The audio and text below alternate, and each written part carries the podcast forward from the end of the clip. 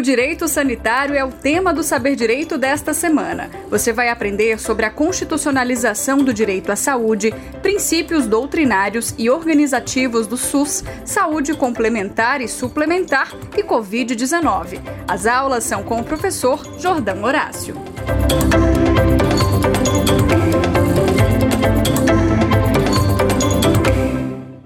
Olá, Sou o professor Jordão Horácio, sou professor de Direito Sanitário e vamos iniciar a nossa terceira aula do nosso curso para analisar a saúde complementar e suplementar. Nós já estudamos nas aulas passadas a constitucionalização do direito à saúde e também estudamos os princípios doutrinários e organizativos do Sistema Único de Saúde.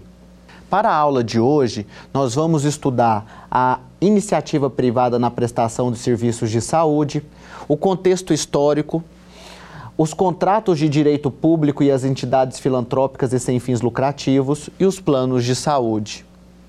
Para iniciar o nosso debate, eu gostaria de é, fazer um questionamento, que muitas vezes, é, volta e meia, esse, esse questionamento aparece na sociedade.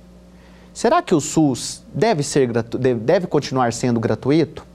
Será que o SUS deve continuar sendo gratuito? Para poder responder esse questionamento, a gente tem que ir lá no artigo 199 da Constituição Federal. O que, que diz o artigo 199 da Constituição Federal? A assistência à saúde é livre à iniciativa privada. Aí vem o parágrafo primeiro as instituições privadas poderão participar de forma complementar do Sistema Único de Saúde, seguindo as diretrizes deste, mediante contrato de direito público ou convênio, tendo preferência às entidades filantrópicas e às sem fins lucrativos. Nesse contexto, nós podemos definir a saúde complementar, como o nome já diz, como um complemento aos serviços do Sistema Único de Saúde a relação entre a iniciativa pública e a não pública, ela vai ser concretizada através de contratos ou convênios firmados entre a pessoa jurídica e a comissão tripartite que compreende a União, os estados e os municípios, sendo pautada nos termos do artigo 199 da Constituição Federal, que dá preferência às entidades filantrópicas e às sem fins lucrativos. As redes não públicas, elas são submetidas a todos os princípios, objetivos e diretrizes do Sistema Único de Saúde, entre eles a integralidade e a universalidade do benefício da saúde. Nesse, nesse sentido, Nesse primeiro aspecto que nós devemos abordar para poder entender se o SUS deve ou não ser gratuito, a gente tem que entender a ideia de saúde complementar e de saúde suplementar e como que se dá a participação da iniciativa privada eh, na prestação de serviços, a, a, de serviços de saúde no nosso país e como que isso vai impactar no direito à saúde preconizado na nossa Carta Magna de 1988. Nesse contexto, nós vimos que a saúde complementar é justamente a ideia de trazer para a prestação de ações e serviços na área de saúde parceiros para poder complementar aquilo que o Estado não está conseguindo implementar de forma direta. E nós vimos que essa formalização ela vai se dar através da celebração de uma avença administrativa, de um contrato administrativo ou de um convênio. E aí nós temos mais um instrumento tão comum do direito administrativo, que são os contratos e os convênios. Contratos e convênios são a mesma coisa? Nós já sabemos que não. Contratos têm natureza dual, né? natureza bilateral e interesses contrapostos. Já no convênio, os interesses são recíprocos, são convergentes. Então, eu poderei utilizar esses dois instrumentos para poder formalizar a adesão de uma pessoa jurídica de direito privado, com preferência àquela sem fins lucrativos. E no âmbito da prestação do, do, de serviços de saúde, nós vamos ter a figura muito recorrente das Santas Casas de Misericórdia. De onde que vêm essas santas casas de misericórdia? Como nós estudamos nas aulas passadas, Antes do advento da Carta Magna de 1988, saúde não era um direito de todos. Saúde era um benefício previdenciário. Saúde era um direito tão somente daqueles que estavam na formalidade. Então, para atender aqueles que não tinham acesso nenhum à saúde e não tinham é, condições de pagar um plano de saúde, acabavam muitas vezes sendo atendidos por essas santas casas de misericórdia que foram surgindo ao longo é, do, do século XIX e também do século XX. São essas santas casas que vão ter preferência na formalização de contratos administrativos, contratos é, feitos sob a égide do regime jurídico de direito público, porque elas não têm fins lucrativos. E é justamente essa ideia de complementariedade. E a gente tem que entender que uma vez que vai ser celebrado um contrato administrativo, essa avença administrativa ou esse convênio entre a Secretaria de Saúde competente, seja do município, seja do Estado, ou seja através do Ministério da Saúde, essa entidade jurídica de direito privado, ela deverá necessariamente respeitar as diretrizes e os princípios do sistema, então deverá respeitar a ideia de universalidade, a ideia de integralidade, a ideia de equidade e participar também da organização do sistema, como nós vimos através dos princípios da regionalização, da hierarquização, da descentralização em direção única e também é, do controle social e da participação popular. E a saúde suplementar? Como que funciona a saúde suplementar? Nós vimos agora a saúde complementar. Qual que é a diferença da saúde complementar para a saúde suplementar? Na saúde suplementar, as ações e serviços de saúde são prestados é, de forma independente. Eles não possuem vínculos diretos com o Sistema Único de Saúde, sendo ofertados pelo setor privado, que atuam nessa área de serviços de saúde, nessa esfera totalmente privada a relação com o paciente, que no caso é um consumidor dos serviços de saúde, então em regra terá incidência sim do Código de Defesa do Consumidor, com exceção dos planos de alta gestão, é estabelecido através dos planos de saúde, conforme previsto nas leis federais 9.961, de 28 de janeiro de 2000, e a Lei 9.656, de 1998. O órgão regulador da saúde suplementar no Brasil é a Agência Nacional de Saúde Suplementar, ANS, que desenvolve a normatização do setor com o objetivo de dar cumprimento da sua função social em harmonia com os princípios e diretrizes do Sistema Único de Saúde. Isso significa que na saúde suplementar, ela não deverá se submeter é, de nenhuma forma ao controle do aparato estatal? Nós já falamos que não. É, que dentro da ideia de direito sanitário, dentro da ideia de direito da saúde pública, dentro da ideia de um direito administrativo sanitário, os órgãos, né, as entidades que, do Estado que atuam justamente na regulação desse sistema de saúde suplementar vão utilizar o poder de polícia sanitária justamente para poder é, fiscalizar a implementação desses serviços de saúde pela iniciativa privada. Então, o Estado não participa diretamente, o Sistema Único de Saúde não participa diretamente do fornecimento desses serviços de saúde suplementar, mas participa indiretamente através do exercício do poder de polícia sanitária, especialmente através dos órgãos reguladores e, nesse caso, em especial, da Agência Nacional de Saúde Suplementar, que é uma autarquia em regime especial, uma agência reguladora que atua justamente na normatização, na regulação e na fiscalização dos, das operadoras e dos planos de saúde. Quando a gente vai observar a atuação da saúde suplementar, do sistema de saúde suplementar no Brasil, nós vamos é, é, ter que ela vai atuar basicamente nas mesmas áreas em que atua o Sistema Único de Saúde. Ou seja, na atenção à saúde, na promoção à saúde, na prevenção de riscos e doenças, na atenção básica e na atenção de média e alta complexidade. Nós só devemos frisar que a vigilância sanitária e a vigilância epidemiológica, essas são de exclusividade do Sistema Único de Saúde.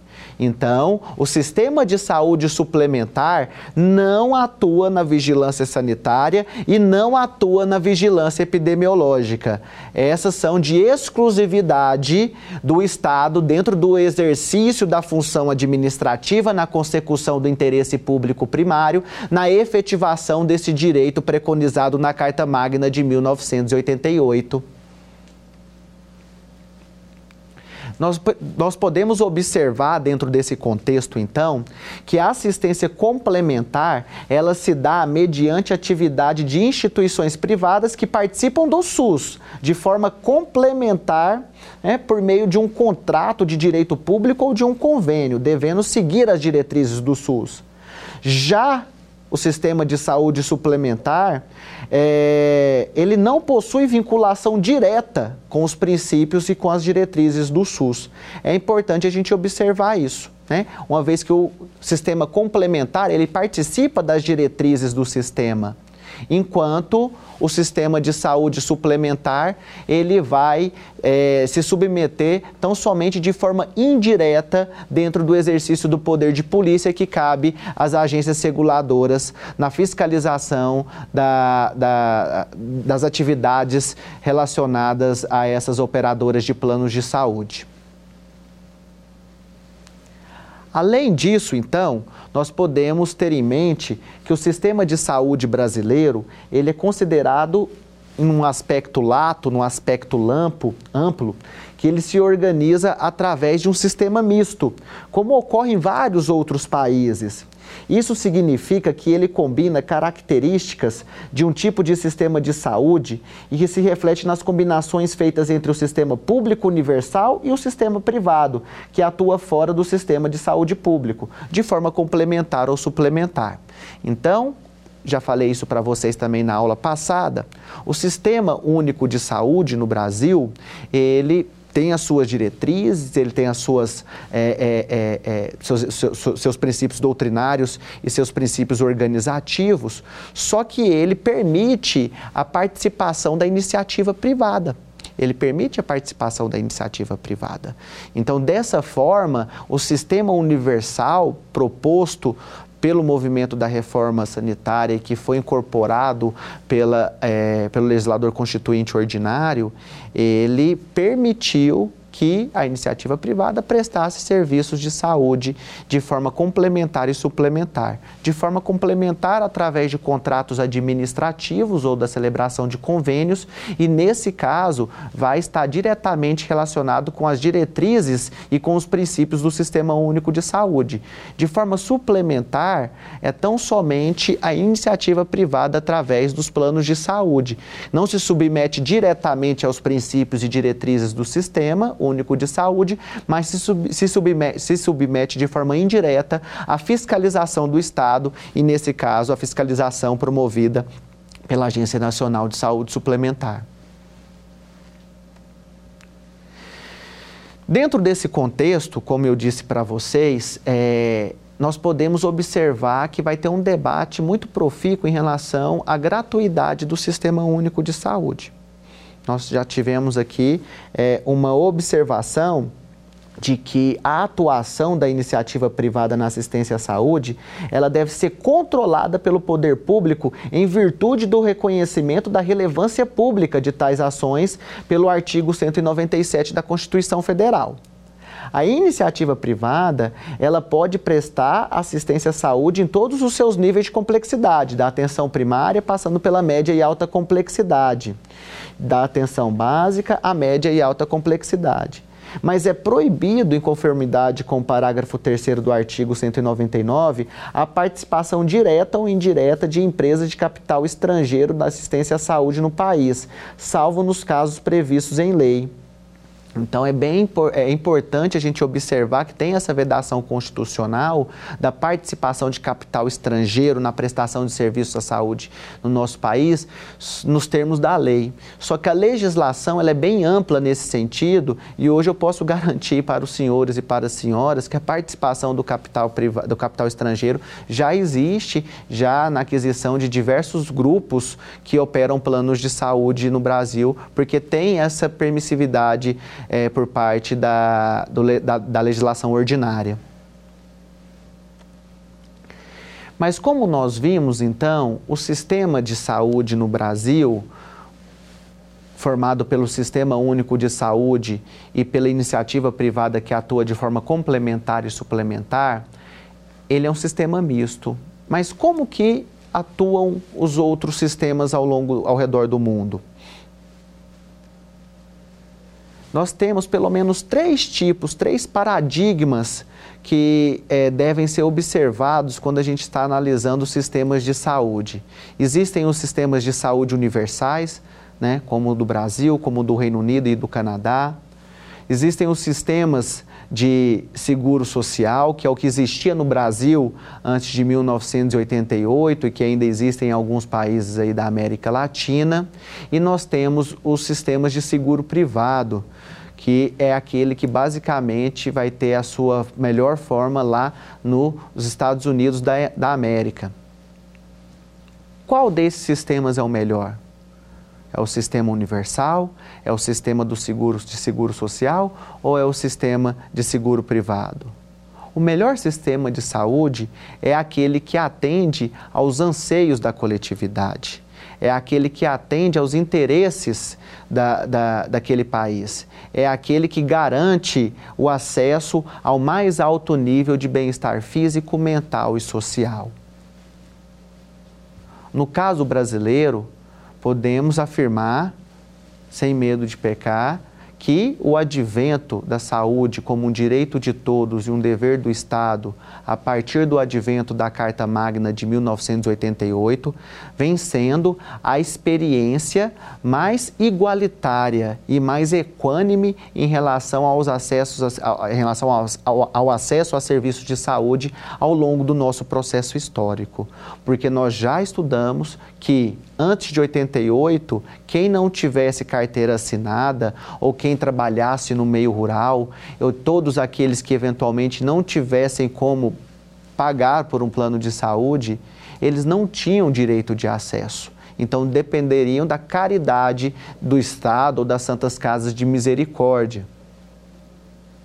Por isso, dentro da história brasileira, o modelo universalista de sistema de saúde, com certeza, é aquele que atende aos parâmetros mais, é, é, é, mais justos dentro da perspectiva de que a saúde, a partir de 88, é vista como um direito social, fundamental e humano então, a Constituição brasileira está alinhada com os mais diversos mandamentos internacionais relacionados à efetivação dos direitos sociais, econômicos e culturais.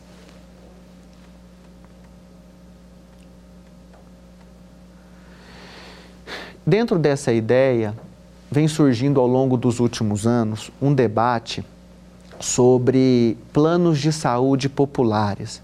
Né? Então, já que a gente está falando de sistema de saúde suplementar, o que são planos de saúde populares? Seriam planos de saúde que não contemplariam todo o rol é, exigido pela Agência Nacional de Saúde Suplementar. Eventualmente seriam planos de saúde que contemplariam é, exames, mas não, não, não atenderiam, não é, contemplariam é, intervenções cirúrgicas de média e alta complexidade. E em função disso, é, o, o, a mensalidade desse plano de saúde popular seria menor. E aí eu pergunto para vocês: isso é bom ou é ruim? Existe um debate entre as entidades de defesa do consumidor e também a sociedade, as entidades que representam o setor de saúde suplementar no Brasil, sobre a efetividade real desses planos de saúde populares. Porque qual que é o grande temor das entidades de proteção o direito do consumidor? Que eventualmente um consumidor adquira um, desse plano, um desses planos de saúde populares, ele vai acreditar que ele tem uma cobertura é, para poder tratar quando ele ficar doente, e aí ele vai utilizar aquele plano, ele faz um exame e recebe um diagnóstico de uma neoplasia que vai demandar uma intervenção cirúrgica de alta complexidade. E aí, nesse caso, o que, que acontece? Os exames que diagnosticaram essa neoplasia vieram do plano de saúde, né? Só que, eventualmente, se esse plano de saúde não cobrir a cirurgia, o que, que vai ser? Essa pessoa vai ter que buscar o sistema único de saúde. Então, uma coisa é, é, é, a gente pode observar nesse contexto é que não vai desafogar o Sistema Único de Saúde a ideia de plano de saúde popular, porque eventualmente, na falta de cobertura, esses consumidores vão buscar atendimento junto ao Sistema Único. Então, esse argumento que é muito utilizado pelo setor de saúde suplementar, de que o plano de saúde popular vai desafogar o SUS, ele não merece prosperar diante dessa análise, uma vez que, se não tiver cobertura, esse consumidor ele vai buscar tratamento justamente junto ao nosso sistema único. E aí nós temos também as questões relacionadas à participação do capital estrangeiro na saúde suplementar e no SUS.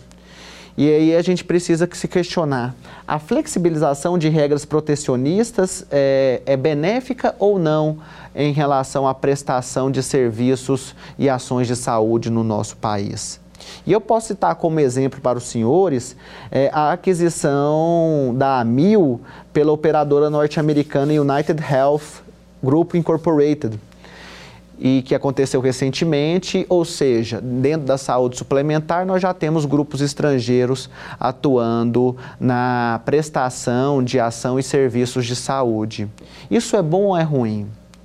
É, tudo deve ser observado dentro da garantia do direito fundamental social e humano à saúde. A participação desse capital estrangeiro vai garantir a efetivação desse direito fundamental, desse direito social e humano à saúde?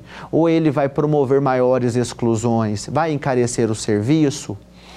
Vai preconizar é, determinados segmentos sociais da sociedade em detrimento de outros? E o princípio da equidade do sistema, como que fica? Então, essas são questões que devem ser observadas quando a gente está tratando justamente dessa questão da participação do capital estrangeiro é, no sistema de saúde suplementar no nosso país. Além disso, um outro debate que é, ocorreu há alguns anos aqui no âmbito do Supremo Tribunal Federal está relacionado ao ressarcimento pelas operadoras de plano de saúde por atendimento feito a seus usuários no SUS. Como que funciona isso? Existe essa previsão normativa de que todos aqueles que eventualmente tenham um plano de saúde, mas que sejam atendidos no SUS por alguma emergência, por exemplo, né, a pessoa tem um plano de saúde, mas ela sofre um acidente de trânsito, ela é levada por, um, por uma ambulância das, do SAMU para um hospital público de urgências, passa por uma cirurgia, fica internado numa UTI, depois ele vai recuperar e vai receber alta, e ele não vai pagar nada por esse procedimento, apesar dele ter plano de saúde.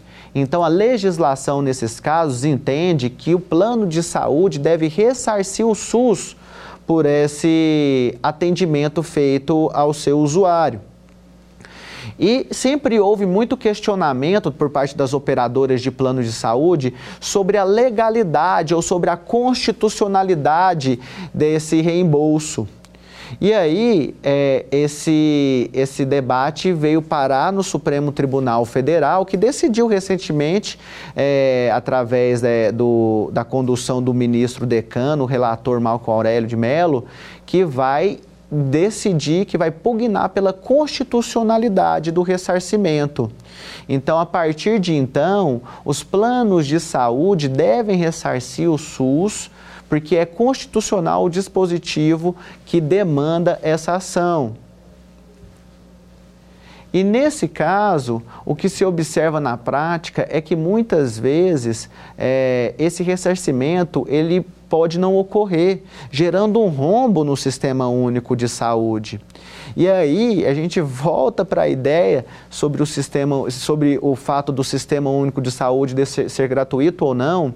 É, primeiro a gente deve perguntar: o sistema ele é subfinanciado? Porque antes de começar a cobrar ou se não de atender só determinados segmentos mais vulneráveis, será que o sistema está sendo financiado a contento? Essa questão do ressarcimento dos planos de saúde pelo tratamento feito aos seus usuários no sistema único é algo que a gente precisa colocar para pontuar esse debate. Porque se houver o ressarcimento integral, para o Sistema Único de Saúde, será que não vai é, é, é, é, promover uma melhora do Sistema Único? Será que o nosso sistema não é subfinanciado historicamente nesse sentido? Né? Então a gente precisa observar essa questão do, do financiamento e do subfinanciamento do nosso Sistema Único de Saúde antes de pensar se ele deve ser gratuito ou não. Em relação ao ressarcimento que deve ser realizado pelos planos de saúde junto ao Sistema Único de Saúde, é, cumpre informar que o Supremo Tribunal Federal é, julgou constitucional esse ressarcimento e, segundo o ministro relator, é, nas suas palavras, é constitucional o ressarcimento previsto no artigo 32 da Lei 9656 de 1998, o qual é aplicável aos procedimentos médicos, hospitalares ou ambulatoriais, custeados pelo SUS e posteriores a 4 de junho de 1998, assegurados o contraditório e a ampla defesa no âmbito administrativo em todos os marcos jurídicos. E é apenas para a gente ter uma dimensão de como que é esse rombo, em julho de 2018, as operadoras deviam ao SUS cerca de 2 bilhões de reais. Então eu retomo o questionamento com vocês. Deve o SUS ser gratuito ou não? Ou devemos refletir sobre o financiamento ou subfinanciamento do nosso sistema único de saúde? Isso porque, se nós fizermos uma análise comparada em relação ao investimento do poder público direto nos países que adotam sistemas semelhantes ao do Brasil, como eu já disse, o do Reino Unido e do Canadá, nós vamos observar que esses dois países, eles investem cerca de 10% do PIB, esse, o investimento público direto é feito em ações e serviços de saúde. Aqui no Brasil, nós não chegamos aos 4% o investimento público direto nas ações e serviços de saúde. Ou seja, nós temos um dos maiores, ou se não o maior sistema de saúde pública do mundo, porque o Brasil é o único país com mais de 200 milhões de habitantes que assumiu esse desafio de ter um sistema universal, integral e baseado na equidade. Só que nós investimos menos da metade do que aqueles países que também adotam sistemas universais semelhantes ao nosso. É essa reflexão que deve ser feita antes de nós adentrarmos na esfera se o SUS deve ser gratuito ou não. Garantir um financiamento sustentável. Nos últimos anos, teve um movimento é, de iniciativa da sociedade civil que chamava Saúde Mais 10, para, é, que, para que 10% é, do PIB fosse investido diretamente nas ações e serviços de saúde, só que esse projeto ele não logrou êxito, junto ao Congresso Nacional. Esse debate é fundamental para que a gente possa falar da sustentabilidade do sistema a médio e longo prazo. Isso porque a emenda constitucional número 95, ela é, impôs o chamado teto de gastos. Ou seja, durante os próximos 20 anos, é, os investimentos estarão congelados aos valores de referência de 2017, sendo corrigidos tão somente pelos índices de inflação, os índices de inflação pelo IPCA. E o impacto é, nas políticas de saúde, ainda que no caso da saúde e da educação não seja um teto, seja um piso, o que se observa é que essa imposição prevista na emenda constitucional número 95 é que ela não considera o envelhecimento da população que deve triplicar nos próximos é, 20 anos e que vai demandar é, maior, a, maiores ações junto à alta e média complexidade do, do sistema, que é mais custosa. Vai, vai demandar também é, maior coordenação entre os atores, no sentido de que o investimento per capita em saúde no Brasil ainda é pequeno comparado ao de países aqui da América do Sul, e também a emenda constitucional número 95 desconsidera o fato de que a, a correção pelos índices de inflação apenas a partir do IPCA não alcança as tecnologias sanitárias patenteadas que estão em reserva de que estão, que estão em situação de monopólio de fato ou de direito, ou seja, medicamentos de fronteira, é, equipamentos sanitários de fronteira, esses equipa eles não obedecem necessariamente às regras de mercado impostas é, pelo, pela correção da inflação. Então, vai gerar uma demanda por novas tecnologias e se não repensarmos o financiamento sustentável do sistema, podemos correr risco de que o SUS venha colapsar. Então, os aspectos relacionados ao financiamento sustentável do Sistema Único de Saúde são fundamentais para que a gente possa evoluir nesse debate da saúde como um direito fundamental, como um direito social e direito humano e garantir a sua efetivação, tal como foi preconizado pelo legislador constituinte ordinário no âmbito da nossa Carta Magna de 1988. Além disso, para finalizar o nosso debate acerca da da saúde complementar e da saúde suplementar no nosso país, é importante que a gente discuta é, um fenômeno que está sendo debatido nos tribunais superiores sobre o rol de procedimentos da Agência Nacional de Saúde Suplementar e se ele é exemplificativo ou se ele é taxativo. O que, que é isso, professor? A Agência Nacional de Saúde Suplementar ela esporadicamente, periodicamente, ela define quais os tratamentos que são de cobertura obrigatória pelos planos de saúde. Então, quando uma pessoa vai contratar um plano de saúde, a ANS estipula quais são os tratamentos obrigatórios que deverão ser fornecidos por esse plano de saúde. Historicamente, é, esses tratamentos, essas, é, esse rol da Agência Nacional de Saúde Suplementar, era reconhecido pelos tribunais superiores como um rol meramente exemplificativo, ou seja, poderia existir tratamentos, procedimentos que eventualmente não estivessem positivados nesse rol e que seria de fornecimento é, obrigatório, compulsório pelos planos de saúde, caso o médico prescritor que acompanha e assiste o paciente e consumidor que tem relação jurídica com esse plano de saúde demandasse por esse tratamento. Mas nos últimos anos, esse debate ascendeu junto ao Tribunal da Cidadania, o nosso Superior Tribunal de Justiça, e atualmente existem dois posicionamentos no âmbito desse tribunal.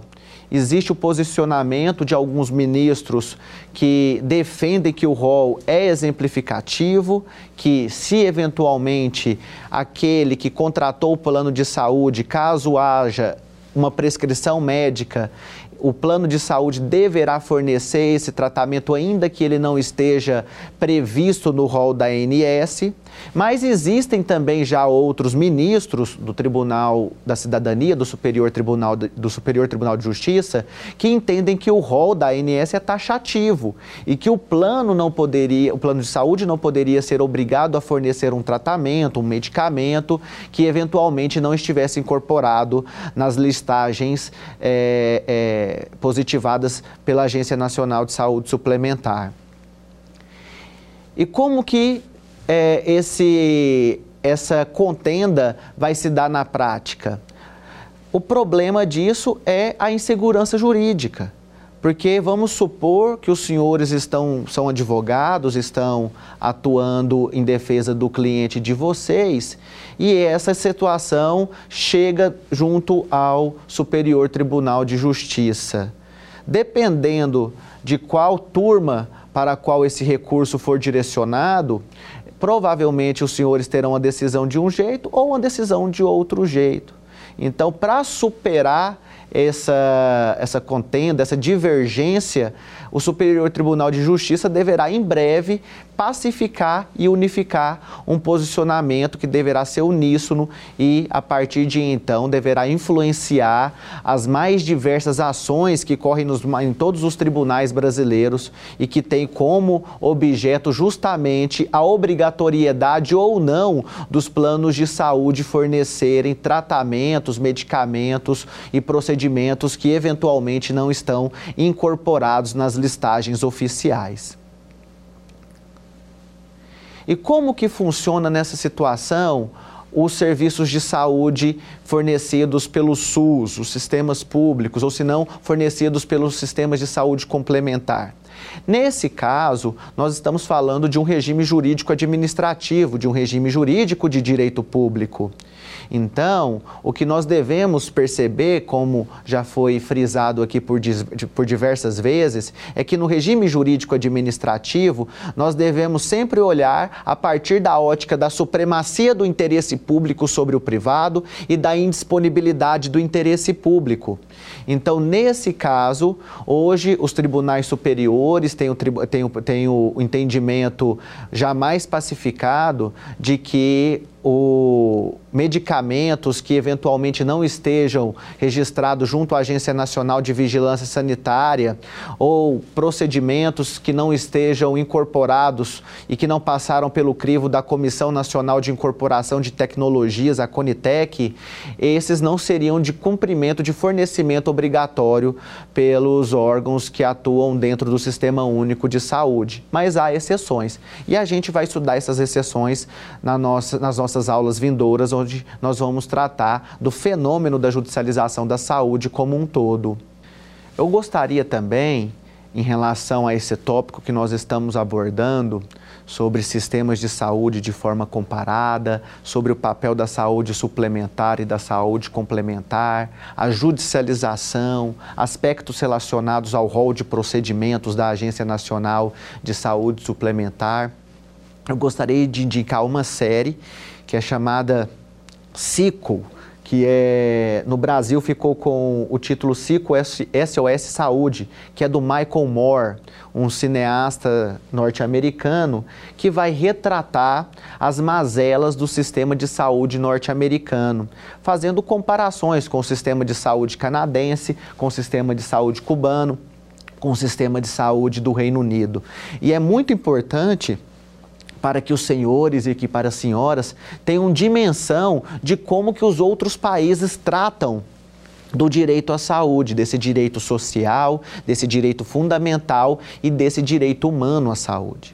Além disso, também indico uma série que é, se chama Na Rota do Dinheiro Sujo, que tem um episódio nessa série, são vários episódios, que vai tratar justamente da, do crime organizado, é, num caso específico lá nos Estados Unidos, em relação ao papel da indústria farmacêutica na fraude do, em planos de saúde em relação ao fornecimento de medicamentos. Também é fundamental para que os senhores e as senhoras compreendam essas relações, às vezes é, tão promíscuas que se dá dentro dessa perspectiva que envolve indústria, que envolve plano de saúde e onde acaba sendo lesado geralmente o consumidor e o próprio Estado. E aí eu levanto para vocês novamente o papel fundamental do direito sanitário nessas situações. Porque cabe ao Estado quando a iniciativa privada está prestando serviços e ações de saúde, atuar mediante o poder de polícia sanitária. Nesse aspecto, é fundamental que a gente retome a ideia da importância do direito sanitário na efetivação desse direito social fundamental e humano à saúde através do exercício do poder de polícia sanitária. Isso porque, como nós vimos, né? A prestação de serviços de saúde é livre à iniciativa privada. E, no caso específico da saúde suplementar, ela não está diretamente vinculada às diretrizes e aos princípios que regem o Sistema Único de Saúde. Mas para coibir todo tipo de fraude, para coibir todo tipo de mazela ou de malversação, é necessário que o Estado diretamente através das suas agências reguladoras, seja a Agência Nacional de Vigilância Sanitária, Anvisa, seja a Agência Nacional de Saúde Suplementar, ANS, seja através do Conselho Administrativo de Defesa Econômica, quando estivermos diante de uma situação de concorrência desleal, para que possam promover as medidas necessárias para coibir qualquer tipo de conduta que venha a cercear o gozo desse direito que está positivado lá no artigo 196 da nossa Constituição. E aí nós vamos observar que ao longo é, dos últimos 20 anos, essas agências que foram criadas ali no final da década de 90, tanto a Agência Nacional de Vigilância Sanitária, Anvisa, quanto a Agência Nacional de Saúde Suplementar, elas vêm prestando um papel fundamental na consecução do interesse público primário, especialmente quando se trata da efetivação desse poder de polícia sanitária, que o Estado deve exercer para coibir qualquer tipo de malversação quando se trata de prestação de serviços de saúde pela iniciativa privada. Nós acompanhamos recentemente o papel da Agência Nacional de Vigilância Sanitária na aprovação das vacinas de enfrentamento à Covid-19. Foi pela primeira vez que talvez a sociedade acompanhou atenta os trabalhos da diretoria colegiada do referido órgão, da referida autarquia em regime especial. E é fundamental que essa discussão continue, perdure por, por mais tempo e que faça parte do dia a dia da, da população, uma vez que, dentro do princípio do controle social e da participação popular, como eu disse para vocês, dentro da ideia de um Estado democrático de direito e dentro da ideia do controle social previsto pra, para a efetivação do direito à saúde, conforme ditames da Carta Magna de 1988 é importantíssimo que a população possa participar do dia a dia das agências reguladoras, possa se manifestar, possa comparecer às audiências públicas, possa se manifestar nas consultas públicas. E isso é uma demanda cada vez maior por parte da sociedade civil organizada e fundamental para que a gente possa alcançar padrões de excelência junto ao nosso sistema único de saúde.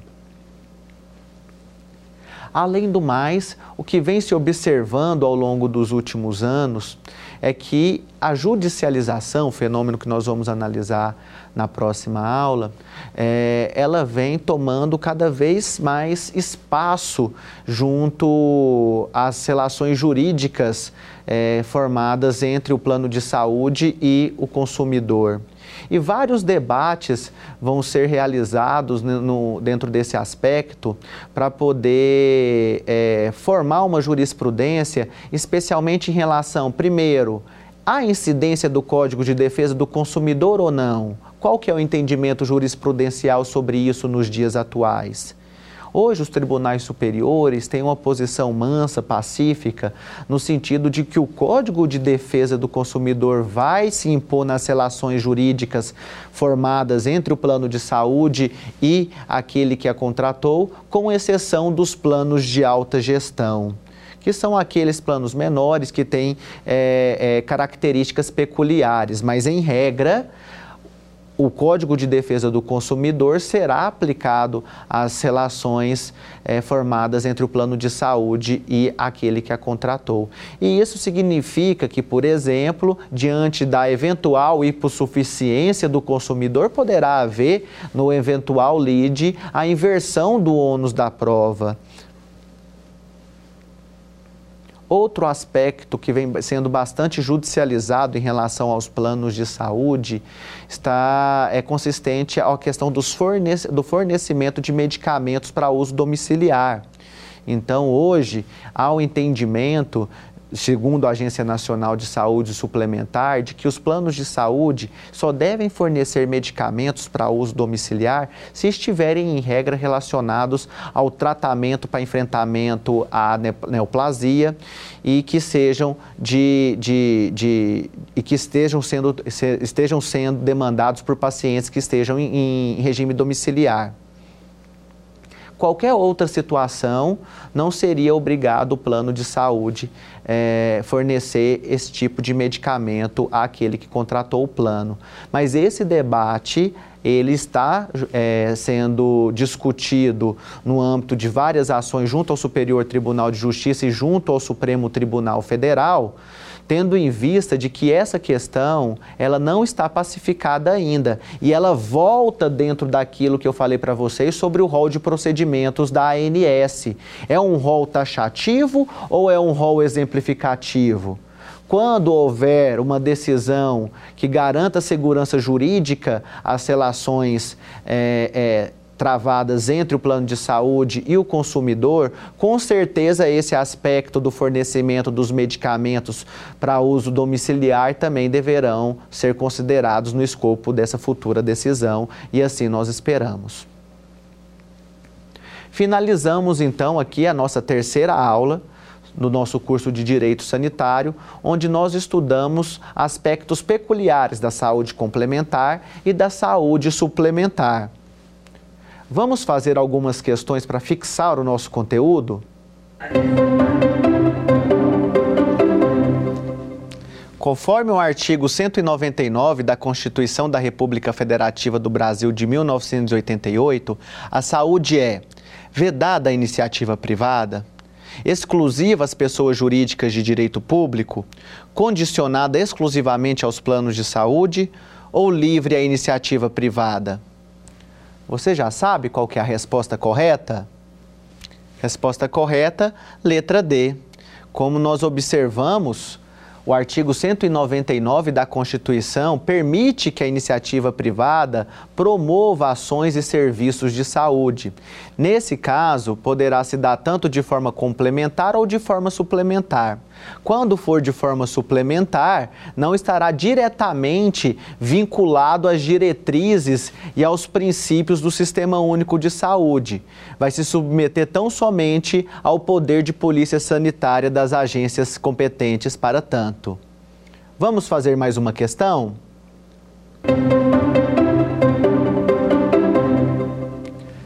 As instituições privadas poderão participar de forma complementar do Sistema Único de Saúde, segundo diretrizes deste, mediante contrato de direito privado, parceria público-privada, contrato de direito público ou convênio ou contrato de prestação de serviços.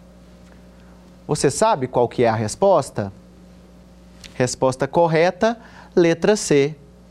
Nós vimos que as instituições que forem participar de forma complementar na prestação de serviços junto ao Sistema Único de Saúde, essa relação jurídica será formada a partir de um contrato administrativo ou a partir de um convênio que irá formalizar essa relação jurídica de direito público que vai garantir a prestação de ações e serviços de saúde conforme preconiza a nossa Carta Magna de 1988.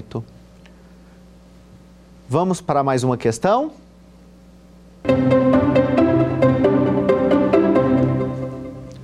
Na saúde suplementar, as ações e serviços desenvolvidos não possuem qualquer vínculo com o SUS, só podem ser prestados por pessoas jurídicas de direito público, não se submetem às premissas do Código de Defesa do Consumidor, devem cumprir as normas emanadas dos órgãos de regulação do sistema. Você já sabe qual é a resposta? Resposta é a letra D. Devem cumprir as normas emanadas dos órgãos de regulação do sistema. Como nós vimos no caso da saúde suplementar, trata-se da iniciativa privada através de operadoras e plano, que vendem planos de saúde, é, prestarem serviços e ações de saúde. Nesse caso, na saúde suplementar, não há uma relação direta com os princípios e diretrizes do Sistema Único de Saúde. Mas isso não significa que eles não estão sujeitos à fiscalização dos órgãos que compõem o sistema.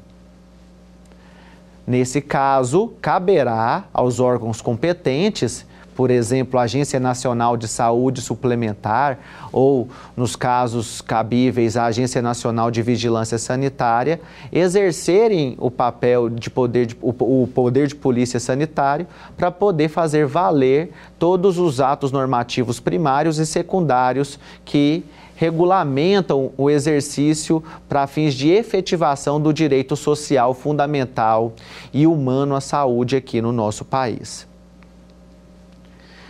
Nós vimos, portanto, na terceira aula do nosso curso de Direito Sanitário, os aspectos peculiares da saúde complementar e da saúde suplementar.